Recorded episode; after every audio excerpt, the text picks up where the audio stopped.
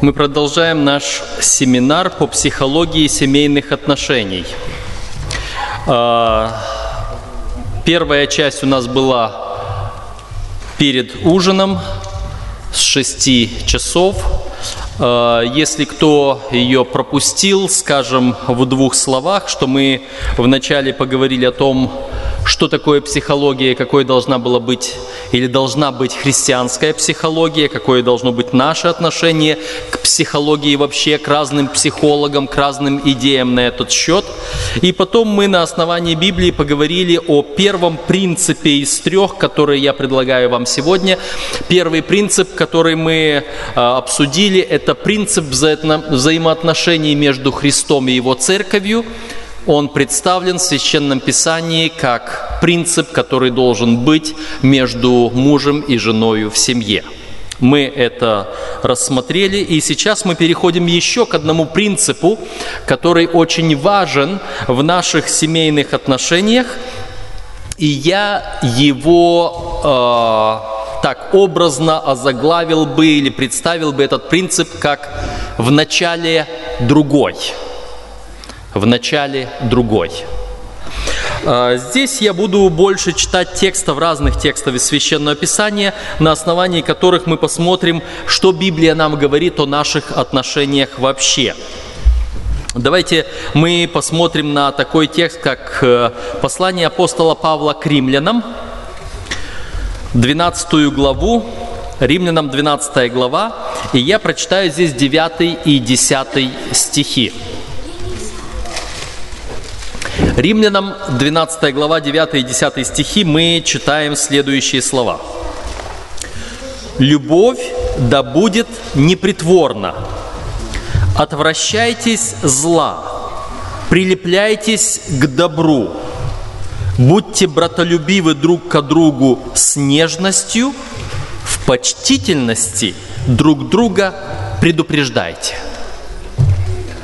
Вот это слово «предупреждайте» – оно, если мы будем э, его воспринимать так, как мы часто его произносим, или то, что мы имеем в виду под предупреждением, я тебя предупреждаю, то у нас ничего не получится.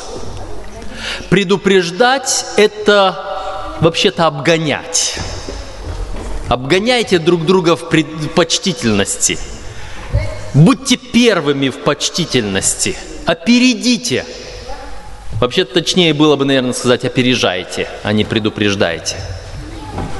Если мы будем стараться проявлять свою почтительность, проявлять братолюбие, проявлять вот эту нежную любовь друг к другу вперед, то очень многие вещи, очень многие проблемы, конфликты, трудности, с которыми мы сталкиваемся в наших семейных отношениях, они просто исчезнут для них не будет никакого основания. Вначале пусть будет другой, а потом я. Пусть мне будет хуже, пусть я немножко потерплю, пусть я немножечко что-то где-то недополучу, но когда я даю, то я получу гораздо больше в ответ. Зачастую мы просто действуем немножечко недоверчиво друг к другу. Почему я должен быть первым? Пусть он сначала, вот он сначала это сделает или она, а потом уже и я в ответ. Библия так не учит. Потому что мы иногда вот так ожидаем от другого проявления того, что он должен сделать, мы можем так никогда ничего не дождаться. Потому что я говорю, пусть сначала он, она говорит, пусть сначала он, и все. И мы стоим и ждем. Ну, кто первый? Кто начнет? А почему я должен начинать? А почему я должен? Вот ты сделай сначала, и тогда я получишь, получишь в ответ. Господь учит по-другому. А, хотел бы вспомнить при этом Матфея 7 главу, 12 стих. Вы знаете, что там. Мы уже упоминали его. Золотое правило христианина. Вот как оно звучит. Матфея 7 глава 12 стих. «Итак во всем, как хотите, чтобы с вами поступали люди, так поступайте и вы с ними, ибо в этом законы пророки». Мудрость очень многих народов примерно звучит так же, но не так. Мудрость очень многих народов говорит, чего не хочешь себе, то не делай другому. Отрицательно. Я не хочу, чтобы со мной плохо поступали, я с тобой плохо поступать не буду. Хорошо тоже. Господь учит по-другому. Вот тебе хочется, чтобы с тобой так поступали. Не жди, пока с тобой так поступят. Не жди, что даже тебе в ответ так сделают. Ты просто делай другому то, что тебе хотелось бы, чтобы сделали тебе.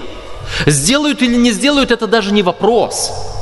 Даже если тебе прямо в лицо говорят, а поступай как хочешь, делай что хочешь, от меня ничего не получишь.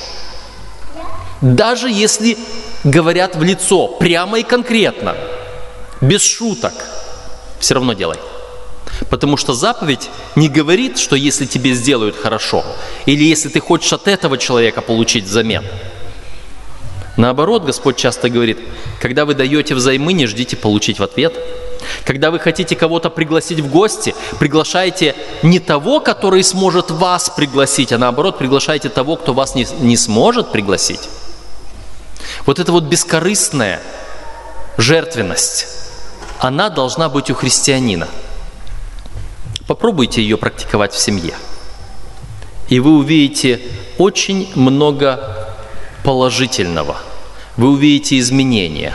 Вы увидите, как исчезают проблемы. Вы увидите, как меняется человек. Вот э, пение, которое было здесь у нас перед этим, там было, были такие слова. Мы готовы менять других, но не себя. Это самая большая проблема. А мы не можем поменять других. Мы поменять других никак не можем. Но очень часто в семьях люди надеются, особенно поначалу создают семью и спрашиваешь иногда молодых людей, вот ну, тебе что, в нем или в ней все нравится? Ну, не нравится, но я думаю, что я ее смогу перевоспитать или его. Не сможешь. Не сможешь. Не надейся на перевоспитание. Большинство проблем происходит потому, что человек пытается перевоспитать другого. Это большущая ошибка. Этого не получится что нужно планировать, что нужно делать, планировать себя перевоспитать так, чтобы то, что я вижу в нем или в ней, мне понравилось. А иначе зачем мы сходимся вместе? Вот этот вот принцип «сначала делай другому», «сначала поставь другого на первое место». Вспоминается одна такая Э, шуточная история, шуточная, не шуточная, но так говорят. Э, возможно, мы ее и вспоминали как-то за эту неделю где-то в каких-то разговорах. Две семьи были, жили по соседству. В одной семье всегда шум, гам, крики, тарарам и все прочее, как бывает в семьях. А в другой семье все мирно, тихо, хорошо, никаких проблем. И вот та семья, которая всегда шумно решает свои вопросы, решили посмотреть и э, ну, узнать, а почему вот наши соседи такие тихие, спокойные, как будто бы у них никто никогда не ссорится. И вот тайком как-то сумели проникнуть вот кто-то из этой семьи проник туда, в этот дом, спрятался где-то на кухне за шторкой, чтобы не было видно, и, и, и дожидается, пока вот пусть что-то произойдет в этой семье, что-то такое – Долго ждать не пришлось. В семье всегда есть что-то такое. Муж идет, не заметил, куда-то засмотрелся, споткнулся о ведро, которое было посередине кухни. Вода расплес, расплескалась. Сейчас что-то должно случиться. И там из-за шторки наблюдает смотрит. На шум прибегает жена, Ой, извини, это я не убрала ведро, я забрала. Сейчас, подожди, я все уберу. Нет, ты извини, это я был невнимательный, я вообще должен был под ноги смотреть, я тут, я, я сейчас уберу. Они чуть ли не ссорятся в том, кто виноват, на себя беря вину. Они где-то ушли, раз, разрулили эту проблему свою, из засады выходит оттуда, из тайника своего сосед, возвращается домой. Супруга его спрашивает, ну что, узнал? Говорит, узнал. В чем дело? Говорит, а дело в том, что у нас каждый прав, а у них каждый виноват. Вот и вся проблема. У нас каждый прав, а у них каждый виноват. Господь учил в Нагорной проповеди. Когда ты идешь, там он говорил к жертвеннику, и знаешь, что ближний твой имеет что-то против тебя. Пойди и примирись с ним. Пойди ты примирись.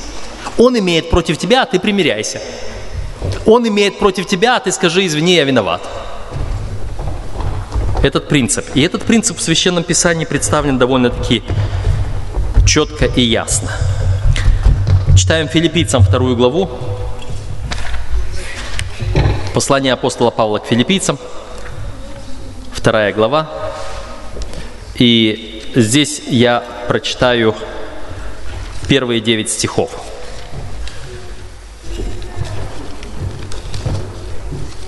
Филиппийцам вторая глава, первые девять стихов. Итак, если есть какое утешение во Христе, если есть какая отрада любви, если есть какое общение духа, если есть какое милосердие и сострадательность, то дополните мою радость. Имейте одни мысли, имейте ту же любовь, будьте единодушны и единомысленны. Ничего не делайте по любопрению или по тщеславию – но по, но по смиренномудрию почитайте один другого высшим себя. Не о себе только каждый заботься, но каждый и о других. Ибо у вас должны быть те же чувствования, какие во Христе Иисусе. Он, будучи образом Божьим, не почитал хищением быть равным Богу, но уничижил себя самого, приняв образ раба, сделавшись подобным человеком и по виду став как человек. Смирил себя, был послушен даже до смерти и смерти крестной. Посему и Бог превознес его и дал ему имя выше всякого имени. Нам так часто хочется быть больше, старше, важнее. Но апостол говорит, в вас должны быть те же чувствования, какие и во Христе Иисусе. А в нем что было – он, будучи равным Богу, уничижил себя до уровня раба, до самого низкого. Когда мы решаем наши проблемы друг с другом в семье, мы можем себя уничижить, пусть не с уровня Бога до раба, а с уровня «я главный» до уровня Хорошо, хорошо, пусть будет по-твоему. Это так просто. Смиренно, мудренно почитай один другого высшим себя. И получится. Я виноват, прости. Нет, это я виноват, прости. И так легко и быстро все разрулится. В отличие от того, что будем говорить, ты что сделал так? Ты что, не видел? Ты что, не знал? Когда пытаешься перебросить вину на другого, естественно, ответная реакция будет такая же самая, защитная. Сам такой.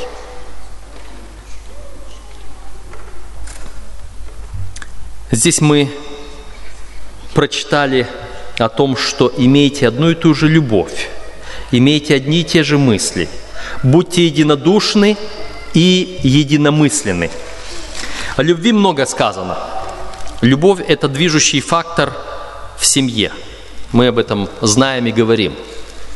Супруги, по крайней мере, вначале любят друг друга. Что такое любовь? Что такое любовь? Очень многие люди под любовью подразумевают некие возвышенные чувства, некие вот такое вот что-то меня наполняет, необъяснимое, неописуемое. Вот, вот оно у меня, если оно у меня есть, то я тебя люблю. А если его нет, то я уже не люблю. Пять минут назад любил, восхищался. А вот сейчас вот что-то сделалось, и не люблю, потому что уже не восхищаюсь. Интересно, когда Иисус возлюбил нас в то время, когда мы были еще грешниками, как Он нами грешниками восхищался? В чем проявилась любовь Иисуса? В каких-то охах и ахах? в каком-то восхищении, в каких-то, вот в каком-то, может быть, повышенном сердцебиении от того, что вот увидел все, глаза загорелись.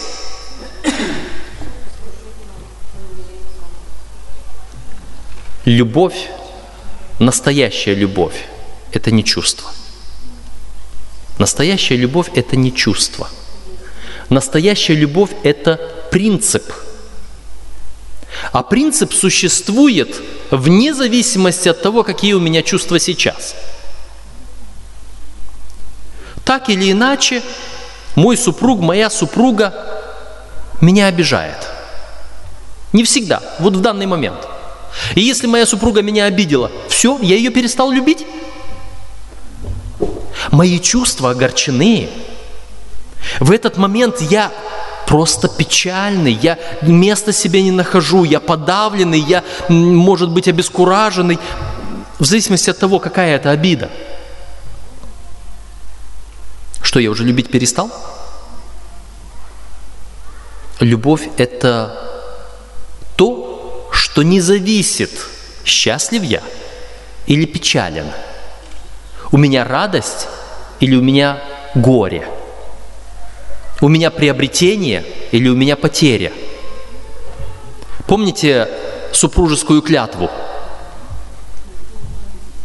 Я обещаю любить тебя в здравии и в болезни, в изобилии и в нищете, во всех случаях жизни.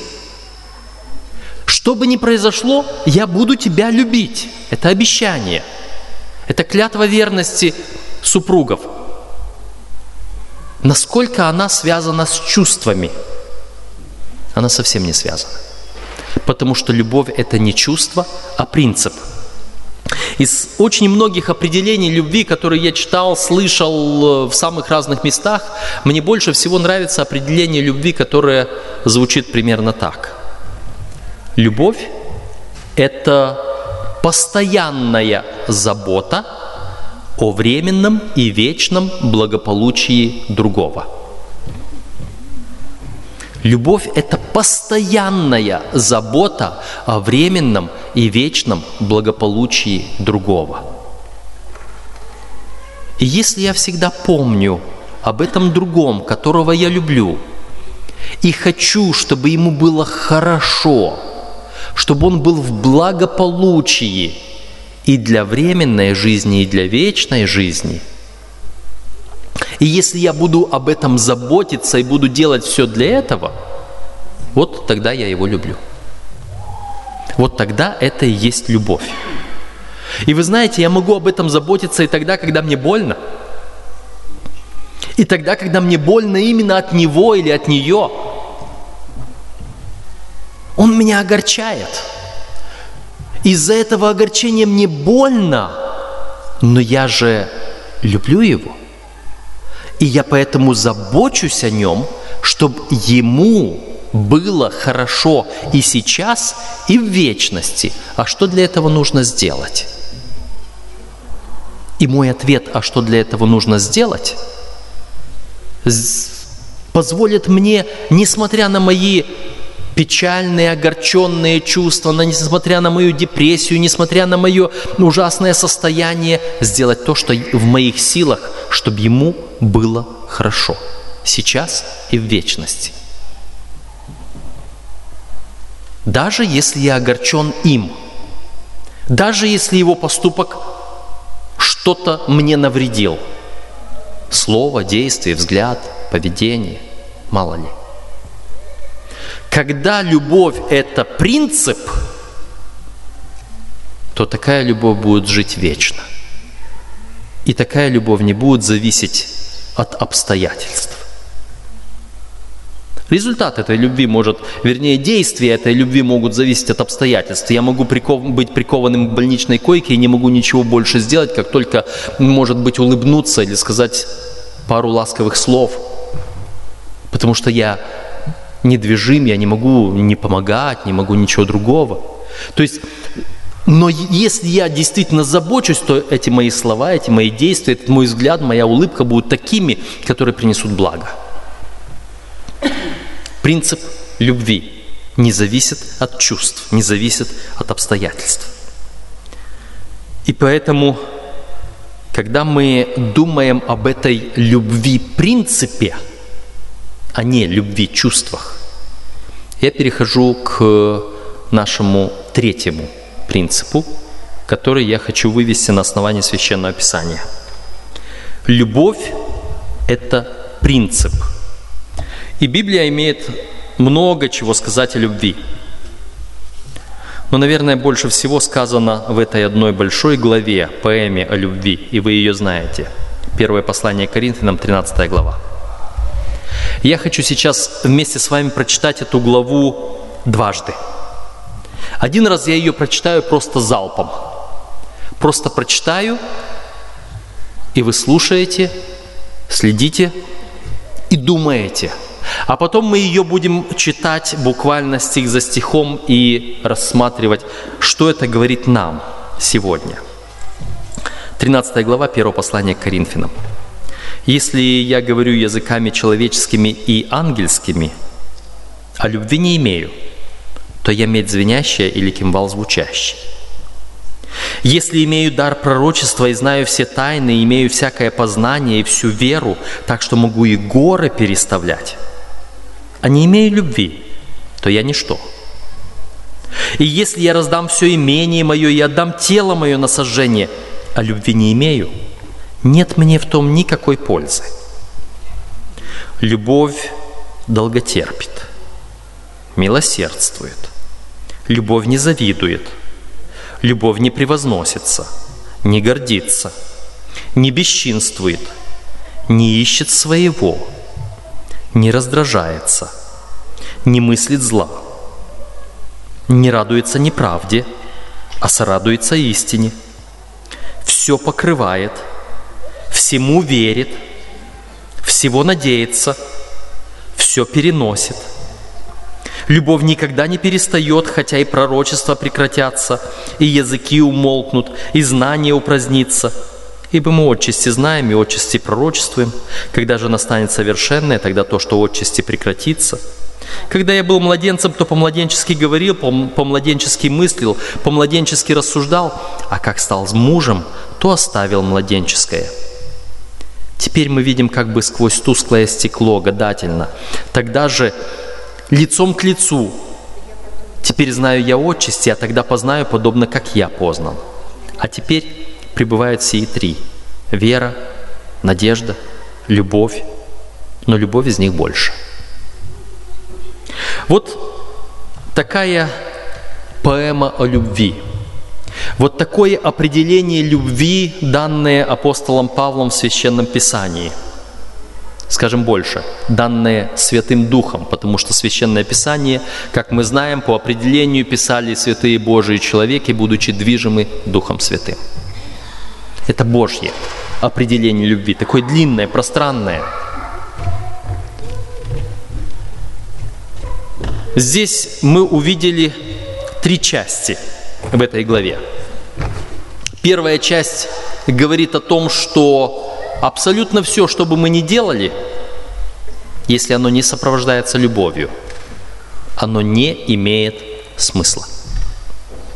Что бы мы ни делали – если это не сопровождается любовью, оно не имеет смысла. Это очень важный принцип. Потому что вы в своей семье, Особенно мы понимаем, что психология семейных отношений э, чаще всего бывает необходима тогда, когда нашла коса на камень, когда есть проблема, которую надо решать. И вот здесь вспоминайте – что бы вы ни делали, если при этом нет любви, не чувств, когда сердце пылает, а принципа, когда голова включена.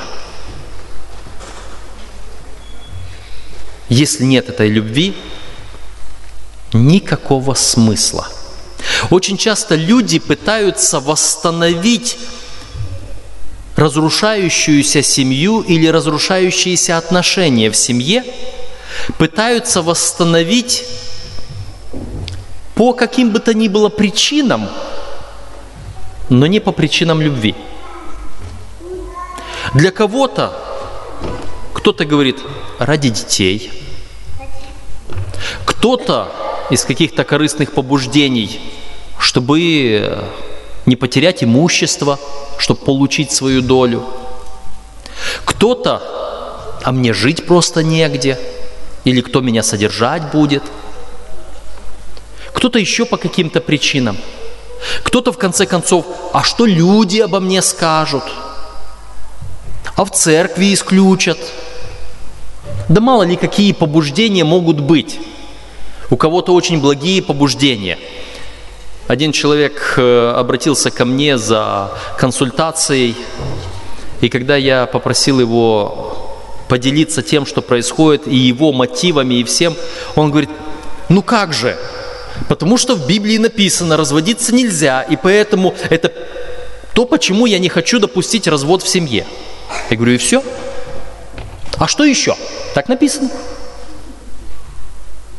И у человека нет никакого осознания того, что, что есть еще какая-то причина для этого. Просто потому что надо выполнить букву закона. Нельзя иначе. Любой ценой я должен сохранить семью. И он не думает, что он должен делать и как он должен делать. У него нет мотива любви. У него есть только мотив один. Нельзя и все. Так написано. Какие бы ни были у вас мотивы, что бы вы для этой цели не делали, если у вас нет мотива любви, именно вот этой, о которой мы сказали, заботе о временном и вечном благополучии другого, напрасны ваши попытки что-то склеить. Оно не склеится. Просто напрасны попытки. Ни у кого ничего не получится – а если что-то, видимость какая-то и будет ценой каких-то там других действий, то это будет только временно. Это будет точно так же, как если э, кто-то пытался склеивать что-либо не по инструкции.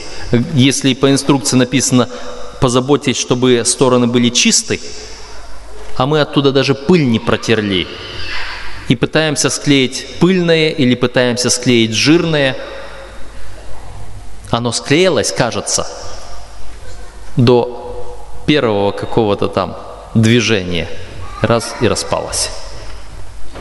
Потому что мы не сделали то, что должны были.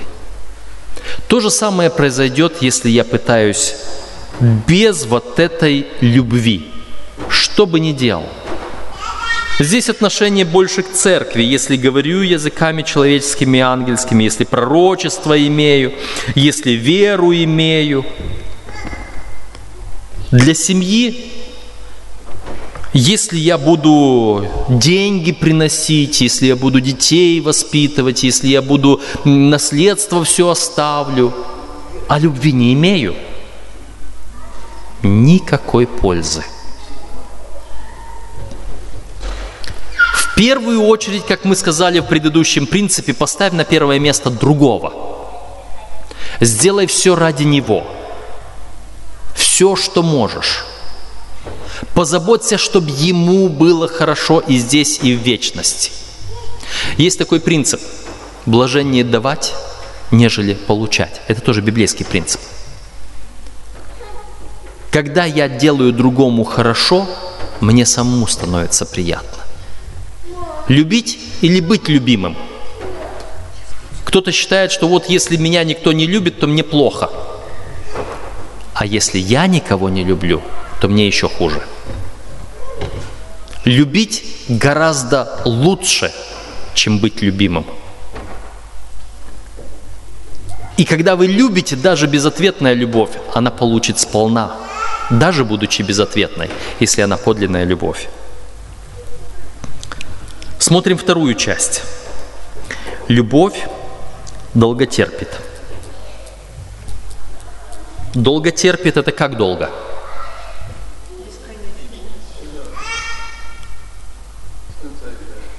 Без конца и края.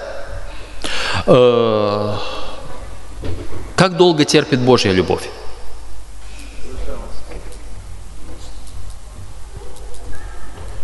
Как долго терпит Божья любовь?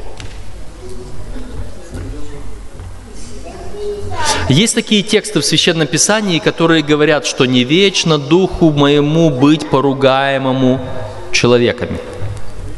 Есть, правда? Нет, здесь не написано «любовь вечно терпит». А, мы должны быть э, осторожными во всех этих высказываниях. Я не хочу сейчас что-то как-то урезать то, что здесь написано – но я хочу вам дать понять, что мы не должны впадать в крайности.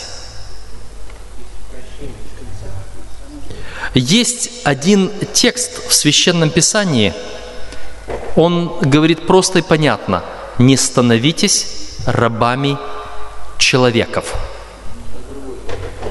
Не становитесь рабами человеков.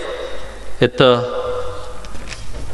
1 Коринфянам, 7 глава.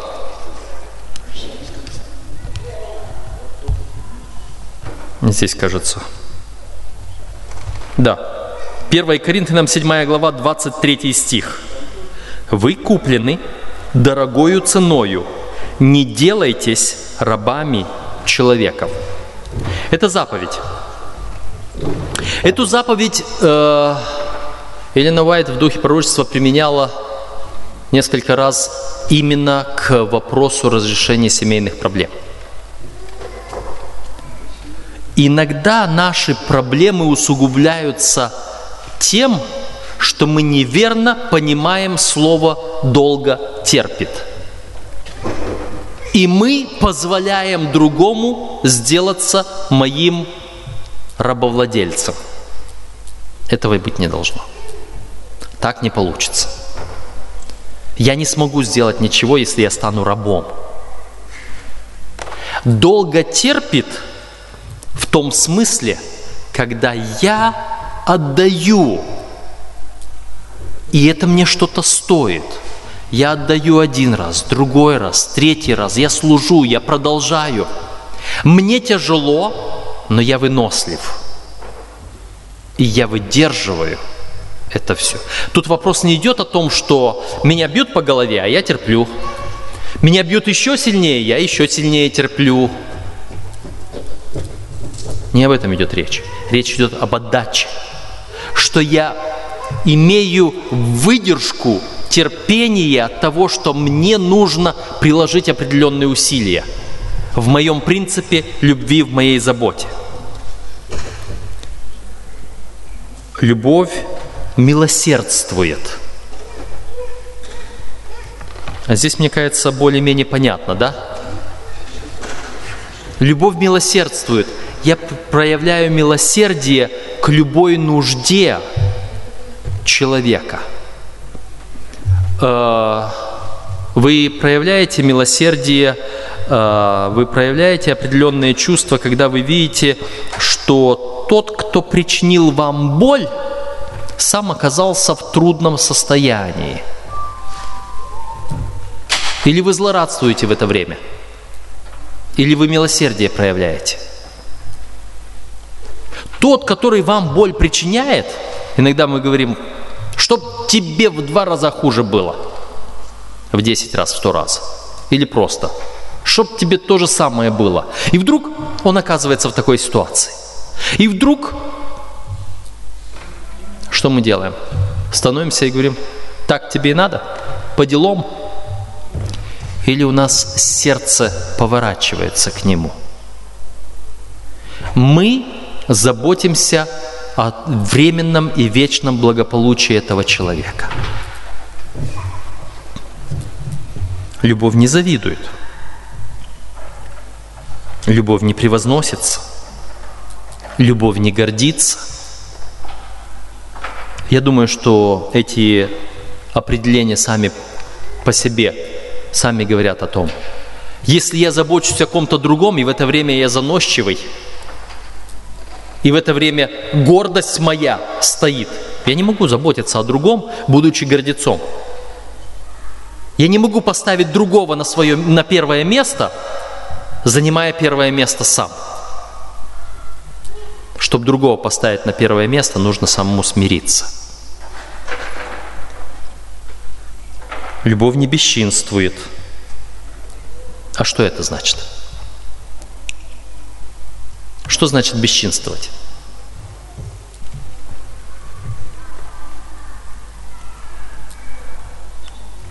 Любовь не бывает коварной. Настоящая любовь не может быть коварной. Настоящая любовь не может поступать нечестно. Настоящая любовь не может иметь какие-то задние мысли, будем так говорить, какие-то коварные замыслы. Настоящая любовь открыто делает благо, заботится о другом. Без всякой задней мысли, без всякой политики, без того, что вот я сейчас сделаю так, и тогда вот-вот-вот наступит такой момент, и вот здесь я уже смогу перехватить ситуацию и выиграть кое-что над тобою. И вот тогда я уже то есть нету каких-то вот злых умыслов, которые я прячу от того и потом пытаюсь как бы его обхитрить, как бы перехватить позицию и так далее. Любовь просто делает то, что она должна делать. Когда в семье есть какие-либо трудные ситуации, которые нужно решить, если у вас есть какой-нибудь злой умысел, если вы начинаете как-то хитрить, как-то выискивать возможность не мытьем, так катаньем, это уже не любовь. Если вам что-то нужно, скажите об этом прямо. Иначе это уже будет не любовь.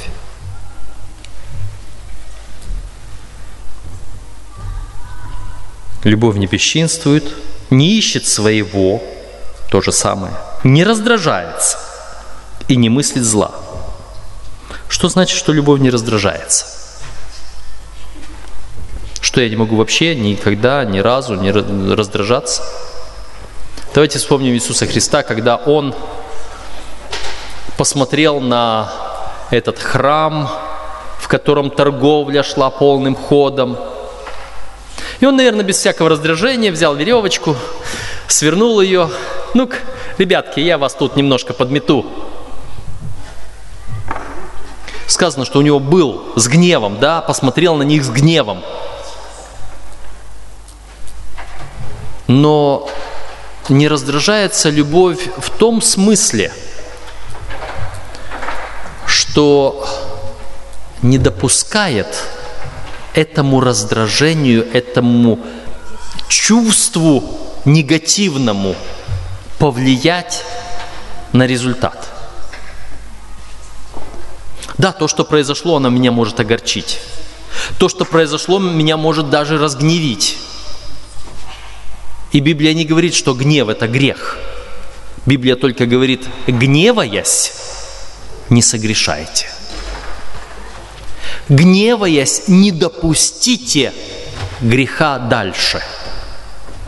Солнце да не зайдет во гневе вашем. В определенный момент вы должны остыть и простить.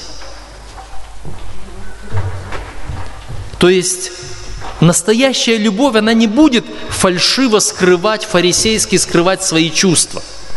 Настоящая любовь не будет маску носить. Настоящая любовь при необходимости выскажет свое чувство. При необходимости оно просто удержит свое чувство, утаит, может быть, но не для того, чтобы сделать зло, а для того, чтобы другому было. Мы говорим, забота о временном и вечном благополучии другого. Скажите, вам приятно, когда кто-то возле вас раздражен? Неприятно. Значит, вы уже сами знаете, что другому не будет приятно, когда вы раздражены. И вот ради этого нужно свои чувства подчас удержать, чтобы другому было приятно, чтобы другому было благо.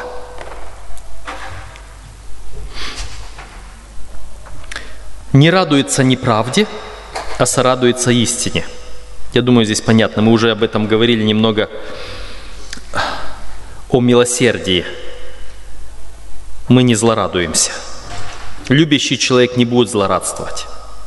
Любовь все покрывает. А что здесь? Покрывает что? Все грехи, все несправедливости.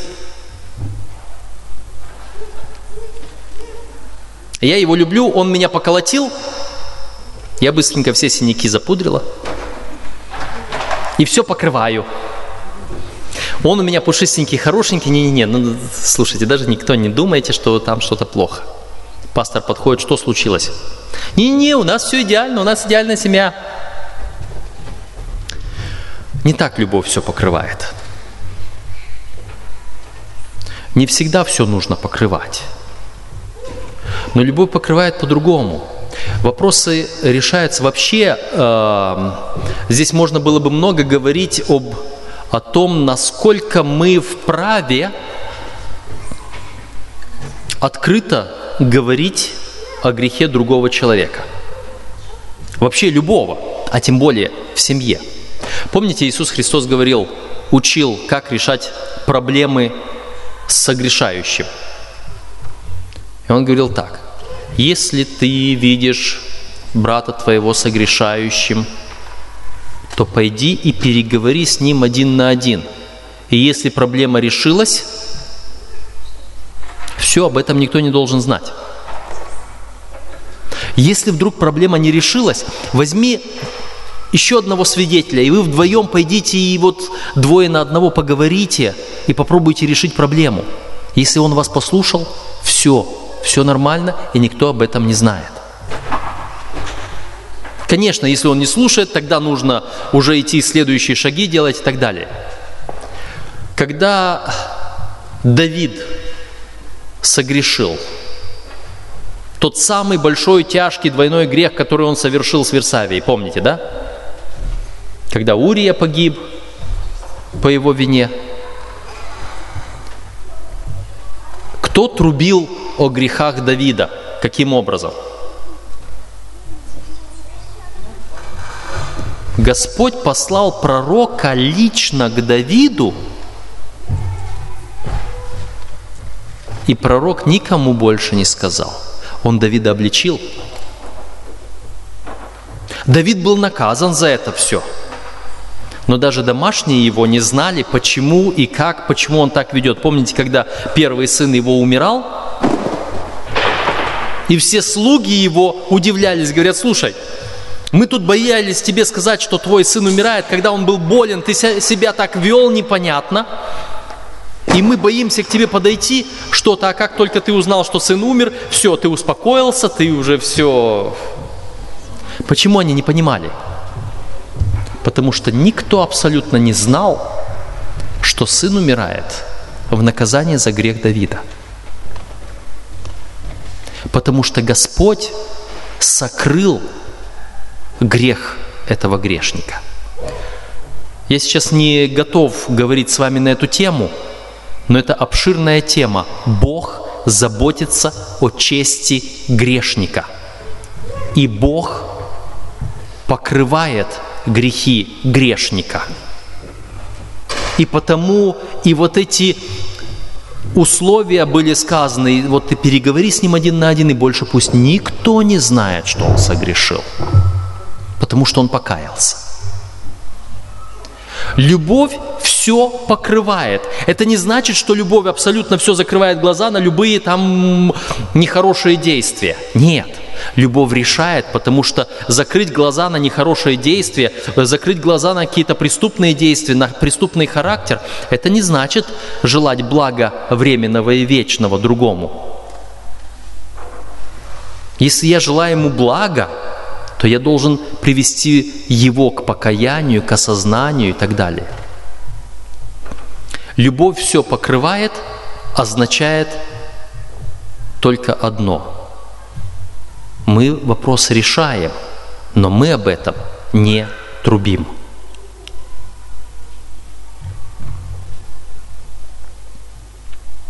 Любовь всего надеется, любовь все переносит, любовь никогда не перестает. На то она и любовь.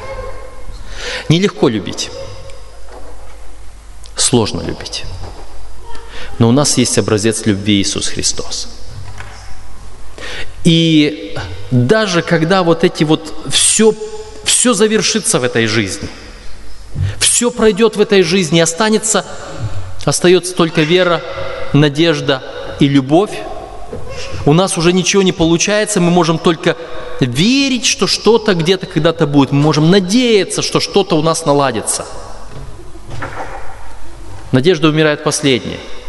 Но даже и в этой ситуации принцип любви, наибольший принцип, остается. И по этой причине э, последний текст, который я хотел бы вам здесь представить в этом разделе о любви, он может быть показаться вам неуместным, потому что этот, этот текст говорит о, э, как будто бы только о тех, где семья наполовину верующая. Я прочитаю. 1 Коринфянам 7 глава, и здесь с 12 стиха. «Впрочем же я говорю, а не Господь. Если какой брат имеет жену неверующую, и она согласна жить с ним, то он не должен оставлять ее. И жена, которая имеет мужа неверующего, и он согласен жить с нею, не должен оставлять его. Ибо неверующий муж освящается женою верующую, и жена неверующая освящается мужем верующим. А, и дальше, через один стих, 16 стих. «Почему ты знаешь, жена, не спасешь ли мужа? Или ты муж, почему знаешь, не спасешь ли жены?» Здесь этот текст мы давайте посмотрим не как то, что вот этот верующий, а этот неверующий, этот член церкви, этот не член церкви. Мы посмотрим на то, что когда ученики Иисуса Христа что-то не смогли сделать, спросили почему, а Он сказал им по неверию вашему. На тот момент они были неверующими. То есть неверующим представляется тот человек, который не имеет в данный момент стопроцентных отношений с Богом. Когда у нас есть проблема – когда в семье происходит разлад, то это по той причине, что обе стороны потеряли правильные отношения с Богом. И потом вдруг одна сторона первая налаживает отношения с Богом по Нагорной проповеди Христа. Если ты помнишь, если ты узна... вспомнишь, что друг, брат твой, ближний твой имеет что-то против тебя, ты первый иди и примиряйся.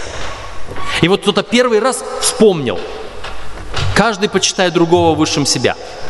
Вспомнил? Вот ты уже стал верующим, и торопись и другого сделать, и другого спасти, и его сделать верующим. Вот этот принцип любви, он относится к тому человеку, который наладил отношения с Богом, и он должен помочь и второй половине наладить отношения с Богом. А когда две половины с Богом, есть такой треугольничек рисуют. Чем мы ближе к Богу, тем мы ближе друг к другу. Итак, это был третий принцип – любовь, забота. Мы сегодня поговорили только о трех важных принципах. Первый принцип отношения между Богом и церковью должны отразиться на отношениях между мужем и женой. Второй принцип. Поставь на первое место другого. На самом деле. Сделай его первым. Прояви золотое правило. Третий принцип. Любовь – это не чувство, это принцип. Проявляя любовь, несмотря ни на что. Если вы будете придерживаться этих трех принципов, очень многие проблемы исчезнут. Пусть Господь благословит вас в этом. Давайте мы завершим эту часть нашей встречи молитвой.